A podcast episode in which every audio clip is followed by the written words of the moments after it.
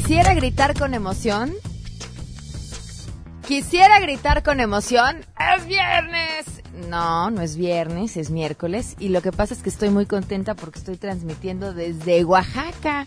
Y ayer los traía en jaque con los números, hoy los voy a traer en jaque con las letras. La verdad es que en el marco de la Feria Internacional del Libro de Oaxaca, aquí me encontré con nuestro CEO, este jefe, promotor, tesorero, nuestro todo del Club de Lectura Dance Red y estará el día de hoy con nosotros.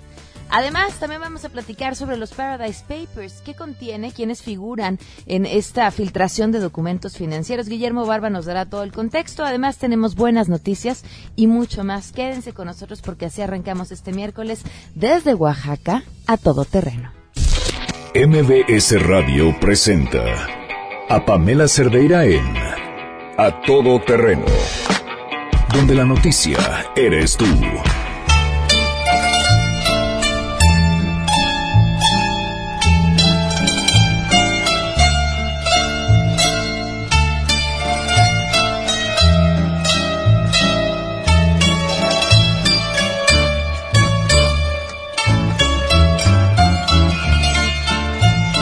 Muy buenas tardes, gracias por acompañarnos a todo terreno en este miércoles 8 de noviembre del 2017. Soy Pamela Cerdeira. Los invito como siempre a que nos acompañen a través de las diferentes formas que tenemos para ponernos en contacto. El teléfono en cabina 5166-1025. Además está el WhatsApp 553332-9585. Aquí estoy al tanto de los mensajes que desde temprano nos envían. Muchísimas gracias, por cierto, por ponerse en contacto. Aquí me escriben ya listos para escucharte. Muchísimas gracias. Eh, muchísimas gracias por, por estar al tanto, por sus mensajes y demás. En Twitter y en Facebook me encuentran también como Pam Cerdeira. Y les decía, tenemos eh, muchísimas cosas eh, que comentar. De entrada, qué bonito es Oaxaca. Y lo estarán escuchando los próximos dos días. Los vamos a platicar con, con Adán Serret porque además, esta es su tierra. Y resulta que no solo es de aquí, sino conoce Oaxaca como la palma de su mano, su historia, su contexto, su entorno, su cultura, vaya todo lo que tenemos que eh, platicar de este maravilloso lugar y además no solo en el marco de la Feria del Libro, sino en el marco de de los sismos, de lo que de lo que ha sucedido, de lo golpeado que ha estado, de sus fenómenos sociales, vaya de muchas cosas que comentar. La pregunta que les hacemos el día de hoy para que nos escriban, eh, ¿en dónde creen ustedes que existe mayor corrupción? En la sociedad civil o en las autoridades. Si quieren mandarnos a través de WhatsApp sus mensajes de voz, también podemos transmitirlos de esta forma, al 55 33 32 95 85, respondiendo, por supuesto, a esta pregunta que nos toca y nos afecta y nos pega a todos. Y por supuesto, en un tema que también es importante y que también nos pegue, que también nos toca a todos, seguimos contando. Hoy se cumple un mes y cinco días de que no hemos encontrado respuesta en la Procuraduría, de Justicia Capitalina sobre el caso de Pamela Victoria Salas Martínez. Un mes, cinco días y seguimos contando. A mí en todo momento me dijeron la información sobre Mario Sainz y que cuando supiéramos algo sobre él inmediatamente diéramos aviso y que si lo veíamos que paráramos una patrulla para que lo detuviesen. El día domingo se presenta el señor al funeral de mi hija y él pidió que ir al, funeral porque él no tenía nada seguro que ver conmigo, que supuestamente nada más eran amigos. Y él llegó y unos vecinos dijeron, él es el que lo andan buscando y lo detuvieron. Pero supuestamente a lo que nosotros nos hicieron saber que a él nada más lo habían detenido por agresiones a los preventivos y que estuvo detenido, no por el feminicidio de mi hija. Victoria, pues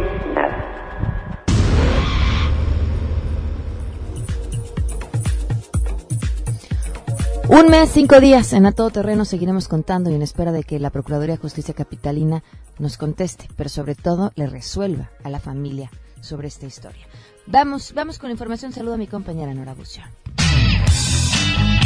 Pamela, te saludo con gusto y te comento que el Gobierno de México respondió de manera conjunta con la Procuraduría General de la República al informe emitido por la organización WOLA sobre el tema justicia olvidada, la impunidad de las violaciones a derechos humanos cometidas por soldados en México y se comprometió a investigar y, en su caso, sancionar a miembros de las Fuerzas Armadas que hayan cometido violaciones a derechos humanos.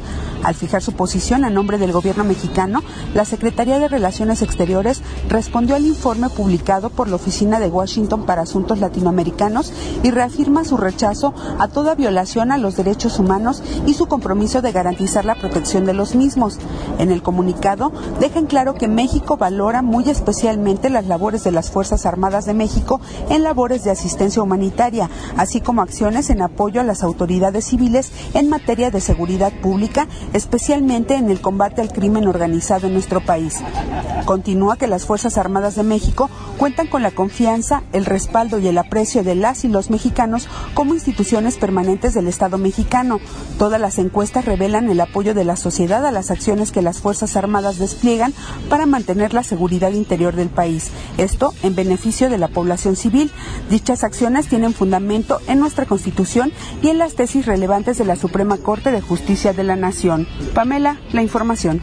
Este jueves 9 de noviembre, la Universidad Nacional Autónoma de México entregará el grado de doctor honoris causa a 11 profesores e investigadores mexicanos y extranjeros por sus méritos excepcionales en pedagogía, artes, antropología, letras y ciencias. En una ceremonia solemne, María Francisca Atlántida Col Oliva, María de las Mercedes Guadalupe de la Garza, Luis Esteban Maraboto, Víctor García de la Concha, Enrique González Pedrero, Jaime Labastida Ochoa, Eduardo Matos Moctezuma, Leonardo Padura, Ranulfo Romo, Silva Torres Castilleja y Josefina Zoraida Vázquez recibirán el máximo reconocimiento que otorga la Universidad Nacional Autónoma de México por sus trabajos pioneros o bien innovadores en el orden de la vida general. Es la información al momento. Con 60 votos a favor, la Asamblea Legislativa del Distrito Federal nombró a Nayeli Ramírez como la próxima presidenta de la Comisión de Derechos Humanos capitalina para el periodo 2017-2021.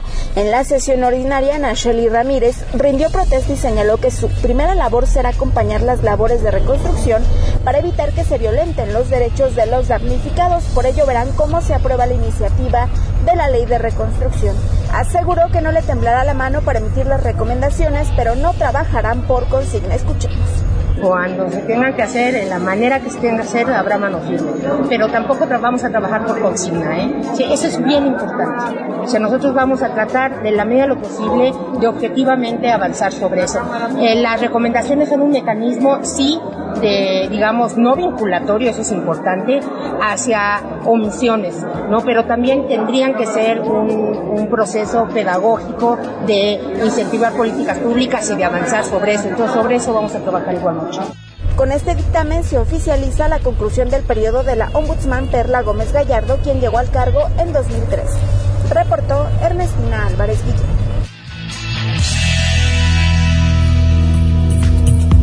Muchísimas gracias, Ernestina. Les preguntábamos sobre la corrupción. Gracias por los mensajes que nos han enviado a través de WhatsApp eh, respondiendo sobre quiénes son más corruptos, si los ciudadanos, bueno, somos, si los ciudadanos o los funcionarios públicos. Aquí me contestan, me dicen, hay más corrupción en la sociedad civil, ya que de ella parte cualquier otra sociedad. Vaya, o sea, sí, los funcionarios públicos no es como que vengan de Marte, ¿verdad? Aunque a veces nos gustaría. Esto nos respondieron ustedes. Queremos conocer tu opinión a todo terreno. ¿Dónde crees que hay más corrupción? ¿En la sociedad civil o en las autoridades? Yo creo que es diferente tipo de corrupción que, y que deslinden diferentes cosas. La corrupción civil pueden ser actos muy cotidianos y se ven todo el tiempo, pero no tienen repercusiones tan importantes. No, no son tan consideradas noticias tan grandes, ¿no? Pero si lo hace una autoridad, repercute en muchas personas y tiene mucho más significado que lo hagan en esas posiciones que en cualquier otra. En la sociedad civil, porque yo sí creo en eso de que el pueblo tiene al gobierno que se merece y creo que lo vemos como que muy claro cuando pasó lo del gasolinazo, cuando se metían a las tiendas a robar y así, para mí fue clarísimo el, ustedes no están enojados con su gobierno por ser corruptos, más bien envidian su corrupción. Pues yo creo que en las autoridades, por el poder que tienen, pues ellos pueden ocultar muchas cosas y por eso siento que la corrupción existe más en las pues yo creo que en las autoridades. Por ejemplo, para muchas cosas, ahorita que pasó lo del terremoto, para un permiso para construir una casa o algo así, pues metieron papeles que no eran, o por hacerlas más rápido metieron materiales que no eran como resistentes para ese tipo de casas y la consecuencia es que mucha gente se quedó sin casa aunque eran nuevas. O sea, había en las noticias que había casas que construyeron hace tres meses y se cayeron súper rápido. Bueno, yo creo que el problema es cuando hay una mezcla entre la parte civil, la parte de autoridades, puede ser como cuando tenemos un intercambio de algún tipo de soborno entre una empresa que sea al lado civil y una parte política, ya fuera el gobernador de un lugar o alguna persona con un puesto importante. Creo que ahí es donde entra el conflicto porque nos vemos afectados todos de alguna forma por una cuestión de egoísmo de alguno de esos dos lados. A todo terreno Aquí nos dicen, la corrupción no es entre la sociedad civil o entre instituciones de gobierno, la corrupción es entre personas que cometen actos de corrupción. Ya estuvo bien de hablar usando términos amorfos que le quitan la verdadera responsabilidad a quienes somos corruptos. Gracias por sus opiniones. Vamos con las buenas.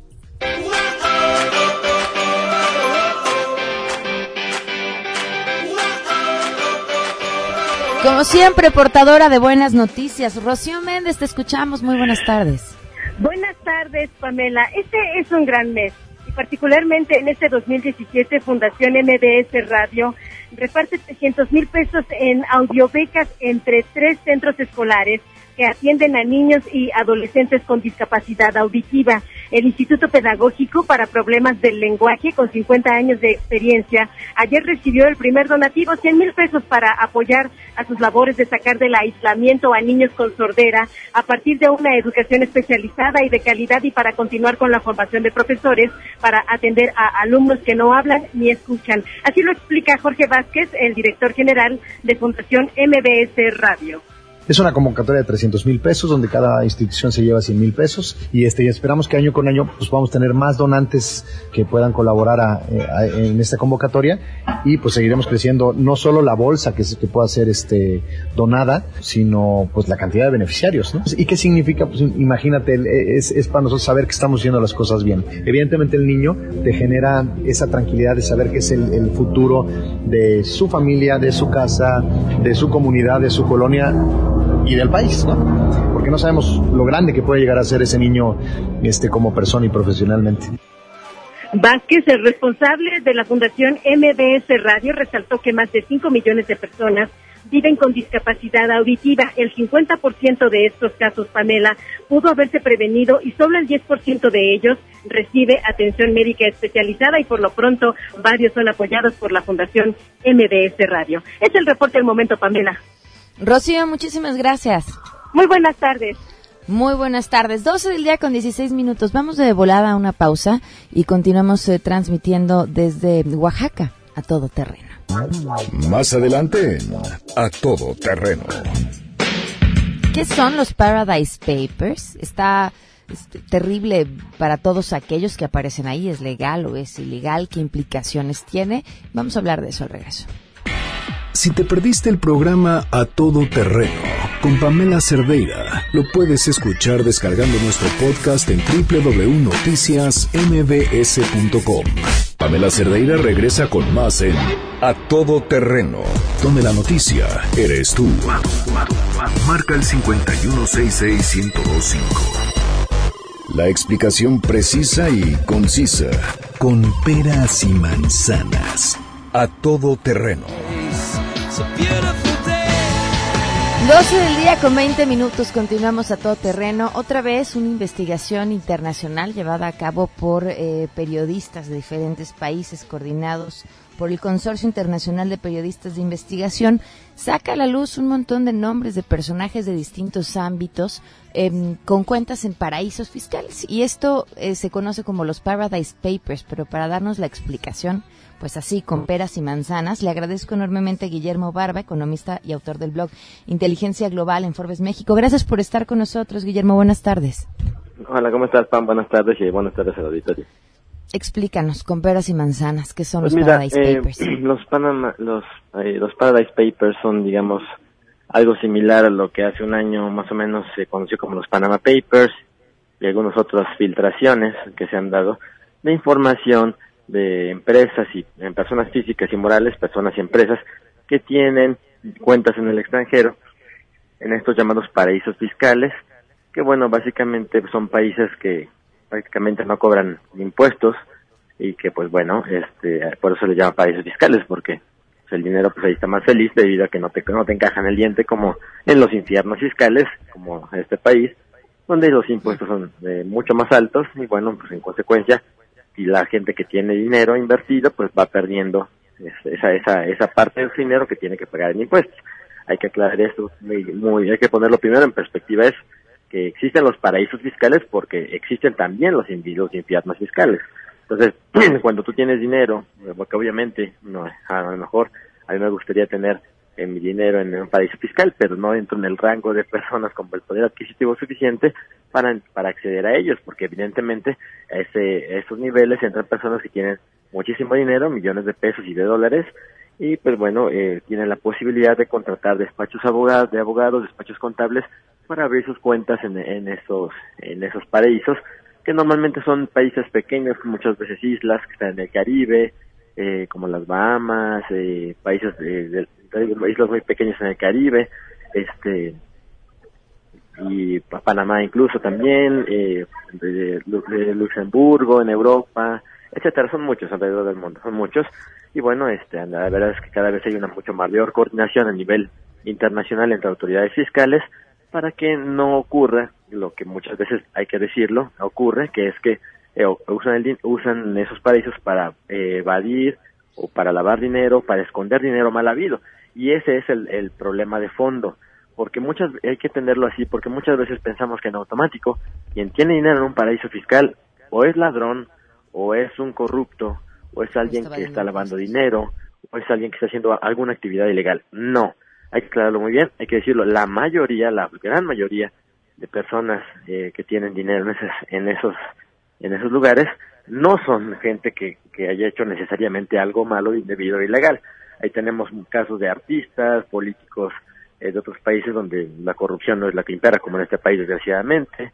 Empresarios, hay que recordar, la gente que más tiene dinero en el planeta pues son los empresarios, este, porque son los que generan mayor riqueza y que, bueno, tienen que buscar la manera de, eh, y esto es muy legítimo, de pagar el mínimo impuesto que se pueda.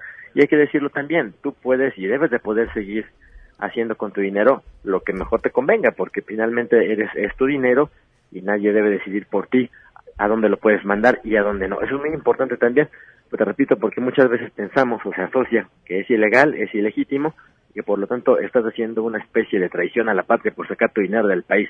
Nada de eso es lo más legítimo del mundo porque es propiedad privada y tú pues puedes disponer y qué bueno que así sea porque si cuando no es así que te puedes disponer de tu dinero como quieras pasas pasan problemas como se tienen en Venezuela donde la gente no puede sacar el dinero que quiera como quiera a donde quiera y entonces vienen los, los controles de capital del gobierno que lo único que hacen es generar mercados negros empeorar la devaluación de la moneda y generar una serie de situaciones en los mercados que terminan empeorando el problema entonces a partir de eso en síntesis los países fiscales existen porque existen los infiernos fiscales donde se cobran muchos impuestos y la gente eh, que tiene su dinero ahí no necesariamente está cometiendo un ilícito.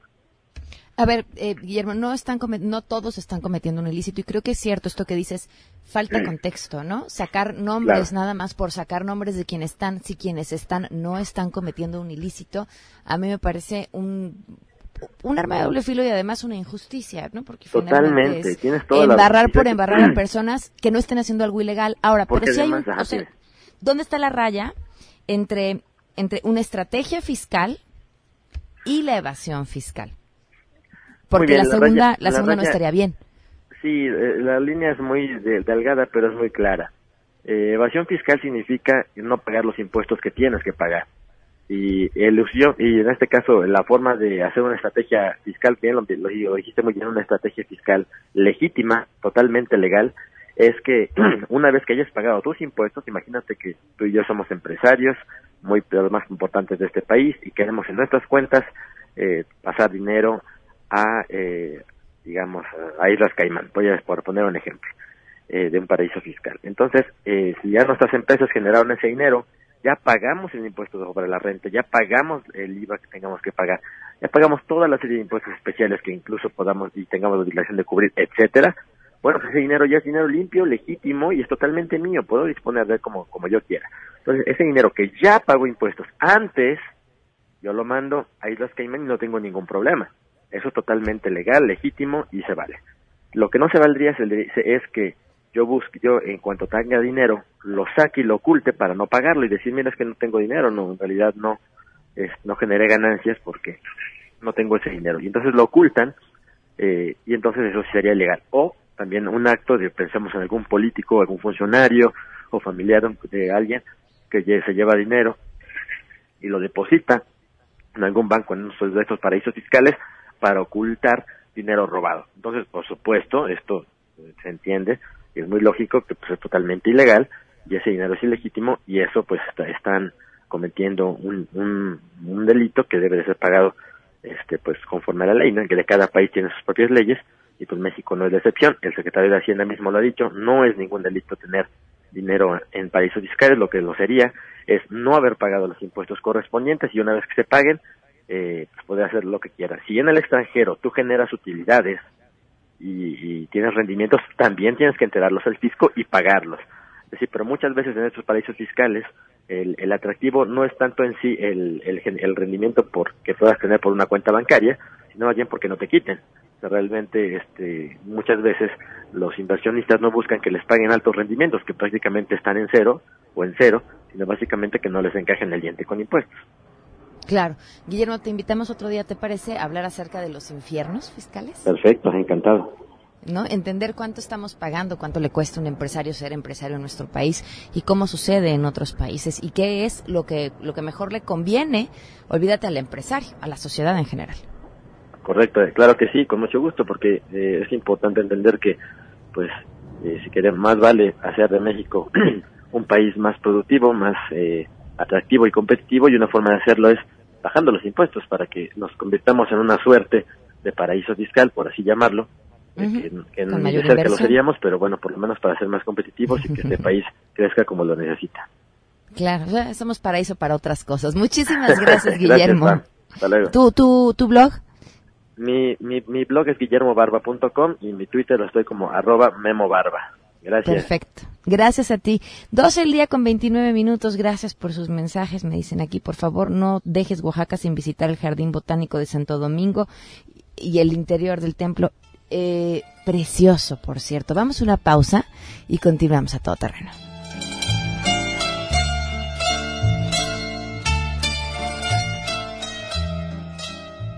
Pamela Cerdeira es a todo terreno. Síguenos en Twitter, arroba Pam Cerdeira. Regresamos. Pamela Cerdeira está de regreso en A Todo Terreno. Únete a nuestra comunidad en facebook.com, diagonal Pam Cerdeira. Continuamos. Cuentan que en Oaxaca se toma el con café. Cuentan que en Oaxaca se toma el con café. 12 del día con 34 minutos. Continuamos a todo terreno. Antes de presentarles a nuestros invitados, quiero invitarlos a que se aseguren. Que sí es una manera de vivir mucho más tranquilo, la verdad, cuando uno va por el camino sin tenerse que preocupar por lo que pueda pasar, porque eh, las cosas pasan, la vida nos pasa todo el tiempo, y saber que estás protegido es la mejor manera de ir por ahí tranquilo. Y eso es lo que MAPFRE les ofrece, una nueva solución financiera de ahorro y protección para el retiro, un plan de vida individual que combina la gestión en fondos de inversión y la protección de un seguro de vida. Cuenta con beneficios fiscales, al momento de la jubilación o el retiro y hay tres modalidades, ya sea para, por retiro, como inversión y jubilación. Todo esto lo pueden consultar en la página de mapfre.com.mx eh, para que tengan mayor información en el apartado que dice seguros de vida y de esta forma, como de muchas otras tantas más, Mapfre está con ustedes. Le agradezco enormemente a nuestro CEO, CFO, promotor de la soberanía lectora nacional, eh, tesorero, eh, todólogo del Club de Lectura, Adán Serret, que esté con nosotros. Adán. Hola Pamela, ¿cómo estás? bienvenido a tu tierra. Bienvenido aquí, a, bienvenida tú aquí a Oaxaca y bueno, gracias por dejarme estar aquí en tu programa ahora. Pues para hablar de libros justamente en la Feria del Libro de Oaxaca que está sucediendo ahora.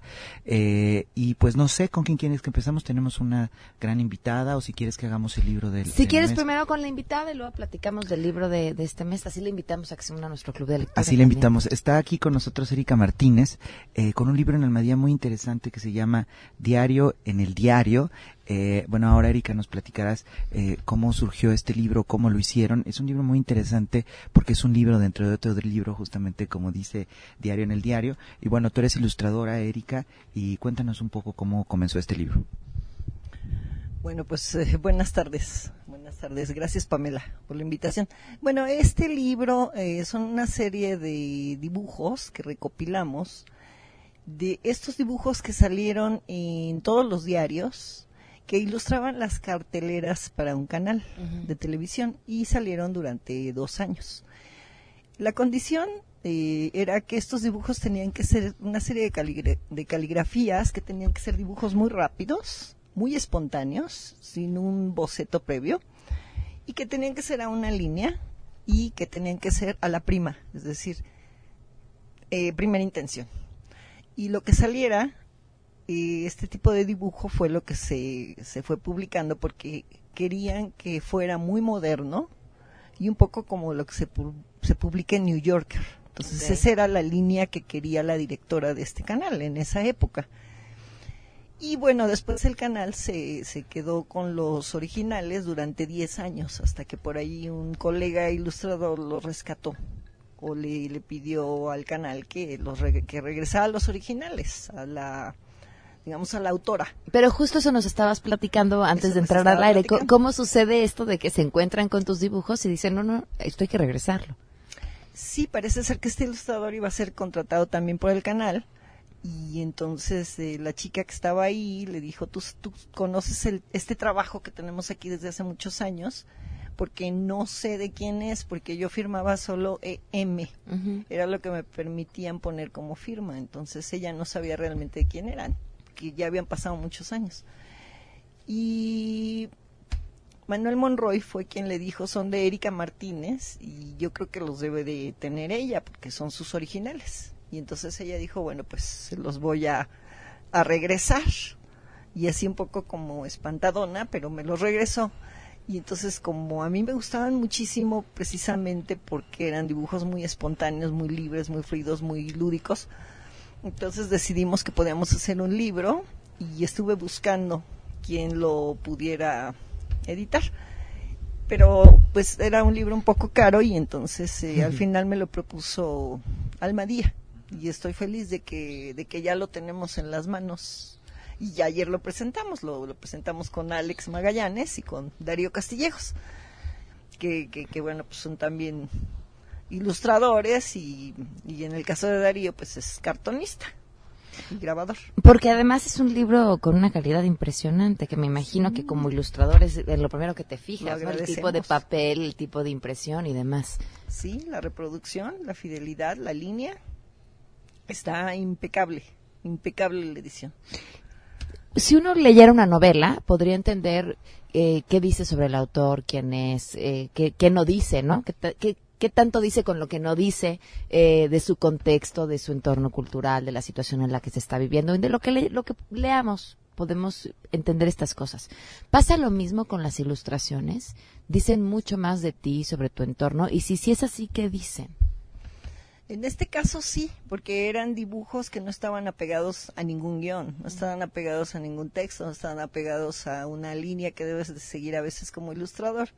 Entonces el, el ilustrador tiene varias maneras de trabajar. Cuando te dan un texto, puedes y tienes que apegarte a veces al texto o a la historia, en el caso de los cuentos. En el caso de los libros de texto es todavía más restringido porque ahí te dicen tienes que dibujar 10 manzanas de este tamaño y no te puedes salir, digamos, de la caja del diseño. de Debe ser página. una pesadilla para una, persona que vive con- creativamente. Y, y- y- y la verdad es que a granel, o sea, es así como que vas a hacer 30 y te conviene, porque son muchas páginas en libro de texto. Yo muchos años viví de libro de texto, libros de español y principalmente libros de educación artística. Hice muchos para Ujú. muchas editoriales. Y la verdad es que a pesar de que eran libros de educación artística, no tienes tanta libertad como para... Te, te dicen, bueno, aquí tienes que hacer una orquesta, y tiene que medir tanto y tanto y tanto. Entonces, bueno, la, ya la creatividad y el estilo lo conservas, pero digamos tienes men- menos espacio como para ser creativo y así soltarte el chonco. En el caso de estos dibujos sí son como interpretaciones muy personales y sí es muy divertido y sí es muy lúdico. Porque a diferencia de una ilustración en donde pones color, pues estas son líneas. Es línea, línea, línea. Y lo que decía yo ayer en la presentación, el dibujo siempre tiene más que ver con emociones, con pulsiones inmediatas, con interpretación del mundo, con cuestiones meramente sentimentales, emocionales y de interpretación libre de cómo concibes tú los objetos y cómo los reproduces. Ok. Entonces el dibujo tiene esa característica diferencia de la pintura, que es mucho más racional, Ujú.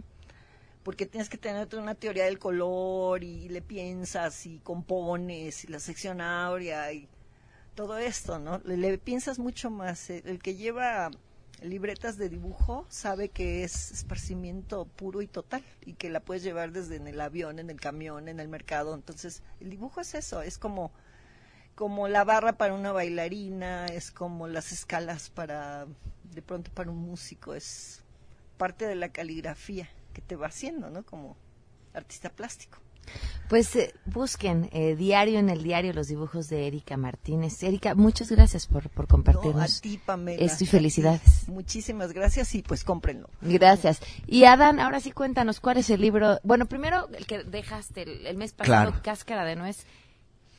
Qué cosa, qué belleza. Es una maravilla, fíjate, justamente Ian McEwan es de los grandes, grandes escritores que hay hoy en día y tiene muchas cualidades McEwan. Una de las más importantes es que a pesar de ser un escritor muy virtuoso, muy exquisito, yo creo que lo puede leer todo el mundo, ¿no? Si te regalan a alguien que no lea tanto un libro de McEwan, aún así sí lo vas a disfrutar mucho. Yo podría enumerar sin ningún problema ocho novelas fantásticas de. Ian McEwan, muchas se han llevado al cine y donde aparte va tocando diferentes registros eh, y una parte de su originalidad creo que se puede ver y de su genialidad en Cáscara de Nuez, pues el narrador, como ya saben todos los que lo leyeron, eh, es nada más y nada menos que un feto, pero un feto con una gracia encantadora, ¿no? Un, feto que parece que tiene tiene una voz así, ¿no? Y te habla sobre la copa de vino tinto que está disfrutando al lado de su madre esta noche. Exacto. y los planes de su padre. Bueno, más bien los planes de su madre con su tío que piensan asesinar a su padre. Exacto. Es el, digamos que fíjate, eso es muy interesante porque McEwan eh, construye una historia a partir de un solo narrador que conoce el mundo solo de oídas, tal cual, tiene toda una información que aparte ahí se toma esa licencia McEwan de que es un, un feto, pero que tiene mucho que ver con el cerebro, con la inteligencia y sin duda el sentido del humor de McEwan y que a partir de ahí comienza a especular qué es lo que van a hacer su madre y su tío con su padre y qué es lo que sucede con su padre, ¿no? Como que toda la historia la ves desde allí y tiene un, es en verdad Y, sorprendente. se, y ¿no? se lo compras, ¿no? O Se sea, lo sí compras, le compras de claro. ese, es el Eh, eh, feto el ese que me es- está claro, hablando. Claro, claro. Ese- Y, ese es y- el- y le creo que sabe lo que sabe por lo que ha oído, por, por lo que dice su mamá. Y esta Claro. angustia de odio a mi mamá, pero, pero es mi madre, no puedo odiarla. sí, claro. El sentido del humor, el humor negro de, de McEwan en Cáscara de Nuez, que además pone sobre la mesa muchos temas de la Inglaterra actual. Es como Jonathan Swift, que a partir de los viajes de Gulliver hablaba de política. Ian McEwan, desde la voz de este feto, está haciendo muchísima política en Inglaterra y hay que tener un olfato muy sutil para verla ahí donde está, ¿no? Y este, la que traigo de, de, de la recomendación de, estas, de este mes es un libro que me gusta muchísimo y ya quizás con esto me quito la obsesión del premio Nobel porque McEwan justo es de la generación de Ishiguro, que es el más reciente premio Nobel, y un hombre que sonó muchísimo para esta en esta ocasión fue Margaret Atwood. Ella es una escritora canadiense eh, y tiene muchísimas novelas. Ella es una escritora eh, genial. En este caso traigo el cuento de la criada en editorial Salamadre. Es una novela que salió ya hace unos años pero no estaba traducida al español. Es de las primeras veces que está. Quizás para la gente que nos esté escuchando le suena eh, familiar el nombre porque en efecto hicieron el año pasado y este año están filmando ya una serie sobre esta novela le preguntan a Margaret Atwood si ella es feminista y ella escribe un prólogo para este para este libro y no sé si me permitas que lea un pequeño párrafo que está aquí. Dice eh, de este el cuento de la criada que es esta novela es una novela feminista eso le preguntan. Si eso quiere decir un tratado ideológico en el que todas las mujeres son ángeles y o están victimizadas en tal medida que han perdido la capacidad de elegir moralmente no si quiere decir una novela en la que las mujeres son solo son seres humanos con toda la variedad de personalidades y comportamientos que eso implica y además son interesantes e importantes y lo que les ocurre es crucial para el asunto, la estructura y la trama del libro, entonces sí, en ese sentido muchos de mis libros, dice ella, son feministas. Pues es que este libro es una especie de lado B de segunda versión de 1984, esta novela espectacular de George Orwell, porque es una distopía Recordemos que la distopía es lo opuesto a la utopía. La utopía es ese lugar donde todos vamos a ser felices y eh, la distopía es que cuando buscamos esto nos sale de alguna forma la cosa al revés. Eh, el planteamiento que tiene aquí es eh, distópico en ese sentido que por intentar hacer el mundo mejor las cosas se salen un poco de control. comienza en un futuro remoto en el cual las mujeres son eh, segmentadas en la población según lo que sean o lo que se les ha asignado ser, es decir, monjas, eh, enfermeras, eh, madres, según todos estos roles que hay en la sociedad, las hacen mucho más marcadas y es un mundo completamente opresivo para las mujeres. Quien nos cuenta el, la historia es una mujer que quiere embarazarse porque las mujeres son eh, utilizadas justamente, o una parte de ellas, tan solo como eh, proveedoras de vida. Lo que es muy interesante es que esta mujer que nos está contando la historia y el mundo donde vive, recuerda ese mundo anterior donde antes estaba, es decir, nuestro mundo. Ella eh, se sorprende de que ahora lo único que le pueden ver los hombres es la cara. Y ella recuerda el momento o el tiempo en que se ponía un bikini, ¿no? Entonces dice, ¿cómo fui capaz de hacer ese, esa tal cantidad de obscenidades cuando ahora que me vea el pelo un hombre resulta, eh, me resulta a mí totalmente eh, acosador o aterrador, ¿no? Eh, entonces, mediante esta distopía va escribiendo esta novela Margaret Atwood y ella es un absoluto genio como escritora, te va llevando en la trama, tiene mucho de terrible, pero también creo que con la distopía, hace rato cité con Ian McEwan, a Jonathan Swift con los viajes de Gulliver, descubres eh, con la, mediante la parodia, mediante cierta farsa, muchísimas cosas de nuestro mundo que eh, nosotros pensamos que están bien y cuestionan muchos eh, asuntos, muchas actitudes, muchos comportamientos que nos parecen completamente naturales y que puedes encontrar grotescos, ¿no? creo que esa es la, la, reflexión en un sentido ideológico que plantea aquí Margaret Atwood con el cuento de la criada, pero es sobre todo, y por eso lo traigo como libro del mes, una novela fantástica, absolutamente divertida y donde nos mete en un lado B del mundo absolutamente fascinante. Pues ahí está el libro de este mes. Vamos a una pausa y regresamos con nuestro siguiente invitado. Dicen que de músicos, poetas y locos, pues tenemos un poco. Quien viene tiene mucho, de todo. Tiene mucho de genialidad también. Si te perdiste el programa A Todo Terreno con Pamela Cerdeira, lo puedes escuchar descargando nuestro podcast en www.noticiasmbs.com. Estamos de regreso. Síguenos en Twitter, arroba Pam Cerdeira, Todo Terreno, donde la noticia eres tú. Continuamos. Oigan, si les hablo de la región centro-pacífico del país, ¿qué les viene a la mente? Playas, playas, playas, pero hay mucho, mucho más que hacer. La gastronomía en Michoacán, que es variada, eh, sus tradiciones, también eh, la meseta purépecha, muchísimos pueblos que les van a fascinar con su riqueza cultural.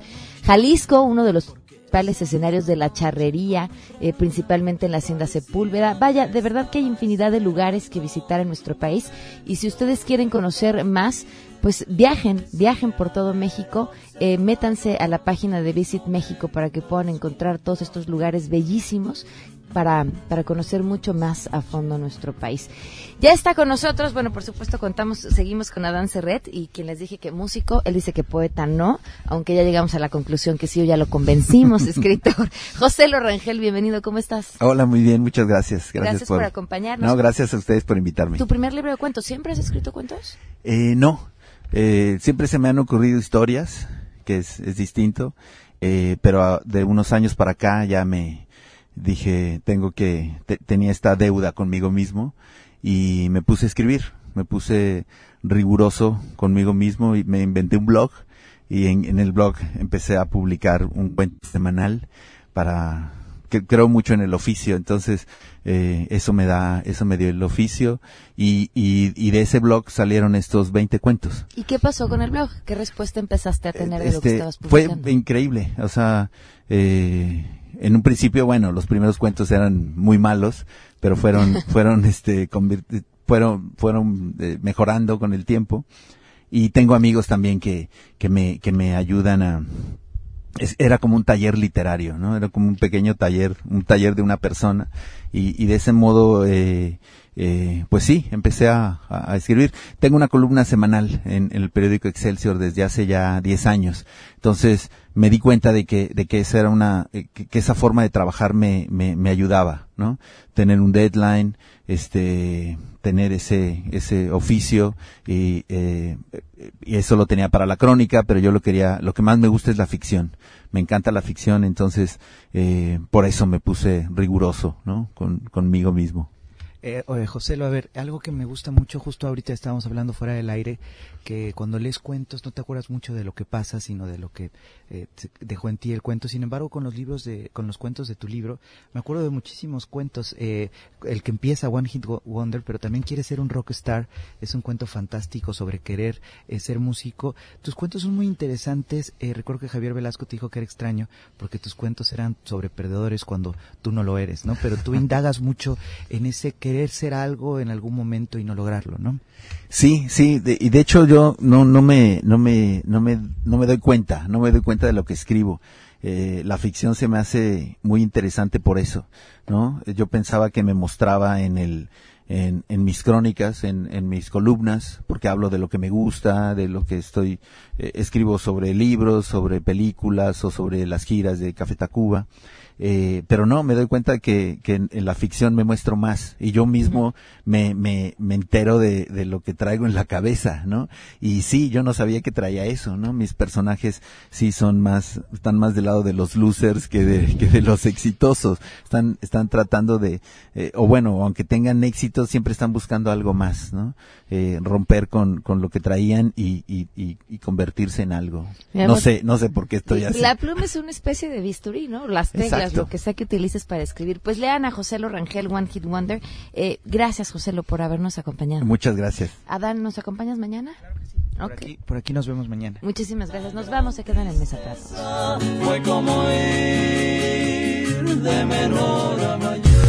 Estamos contigo. MBS Radio 102.5